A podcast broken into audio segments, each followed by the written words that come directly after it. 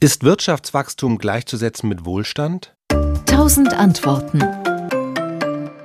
Das Bruttoinlandsprodukt misst zwar die ökonomische Leistung eines Landes, aber das heißt nicht, dass ein wachsendes BIP ein Gradmesser dafür ist, wie gut es einer Gesellschaft geht. Denn die Wirtschaftsleistung kann auch durch Katastrophen angekurbelt werden, zum Beispiel wenn Stürme Häuser zerstören und sie deswegen neu gebaut werden müssen. Auch Kriminalität trägt zu einem wachsenden BIP bei, weil Polizeieinsätze Geld kosten und in die Rechnung einfließen.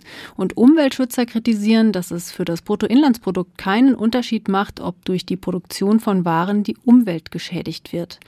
Das BIP ist eine komplexe Rechnung ohne Bewertung von Gut und Böse, wenn man so will. Trotzdem werden die Daten unter anderem von der Politik genutzt, um den Wohlstand einer Nation zu bewerten. Dafür wird das Durchschnittseinkommen pro Kopf genommen, mit dem sich die Situation verschiedener Länder vergleichen lässt. Das BIP sagt allerdings nichts darüber aus, wie gerecht das Einkommen über die Menschen verteilt ist. Zusammengefasst, es gibt viele Gründe, das Bruttoinlandsprodukt oder die Schlüsse, die manche daraus ziehen, kritisch zu sehen. Warum ist das Bruttoinlandsprodukt dann überhaupt so eine wichtige Größe? Das liegt daran, dass wir keine bessere Datengrundlage haben als das Bruttoinlandsprodukt. Zufriedenheit, Sicherheit und andere Faktoren, die beim Thema Wohlstand eine Rolle spielen, lassen sich nicht objektiv messen. Die Konjunkturdaten haben zwar auch einen Unsicherheitsfaktor, aber der ist deutlich geringer. Außerdem werden die Daten für das BIP regelmäßig erhoben, alle drei Monate. Die Politik oder auch Unternehmen können die Quartale miteinander vergleichen, bewerten und handeln. Und die nackten Zahlen spielen eben auch eine wichtige Rolle, zum Beispiel wenn es darum geht einzuschätzen, wie viele Schulden ein Land aufnehmen und auch wieder zurückzahlen kann. Jetzt könnte man ja argumentieren, hier in Deutschland geht es uns doch eigentlich gut, muss die Wirtschaft überhaupt wachsen? Würde es nicht reichen, wenn sie stagniert, wenn wir auf einfach hohem Niveau weiterleben? Rein theoretisch ist eine Volkswirtschaft vorstellbar, in der dauerhaft alles gleich bleibt. Die Menschen in einem Land arbeiten immer gleich viel und stellen gleich viel her. Aber zum einen gibt es einen technischen Fortschritt, der es erlaubt, mehr zu produzieren. Auf Wachstum zu verzichten würde also bedeuten, dass wir entweder auf technischen Fortschritt verzichten oder dass die Bevölkerung weniger arbeitet.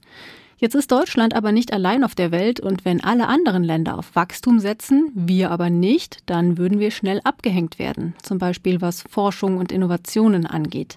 Das würde wiederum Arbeitsplätze und damit auch Wohlstand gefährden.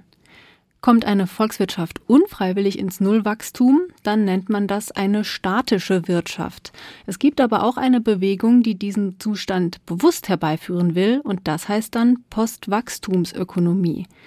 Die Befürworter davon räumen aber auch ein, dafür müssten wir unser Leben ganz schön umkrempeln. Nur noch 20 Stunden arbeiten statt 40 und in der restlichen Zeit selbst Obst und Gemüse anbauen, Gegenstände tauschen und reparieren und auf vieles verzichten. Nur würde das wirklich funktionieren, wenn alle mitmachen? Viele Ökonomen haben daran ihre Zweifel. Wenn die Menschen weniger arbeiten, zahlen sie weniger Steuern. Dann hat auch der Staat weniger Geld für Schulen, die Verwaltung und auch für Sozialleistungen und die gesetzliche Rente.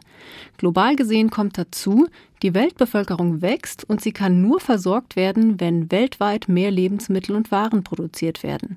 Deshalb, auch wenn es in Deutschland Befürworter einer Postwachstumsökonomie gibt, für arme Länder mit starkem Bevölkerungswachstum ist das keine Option. SWR Wissen. Tausend Antworten.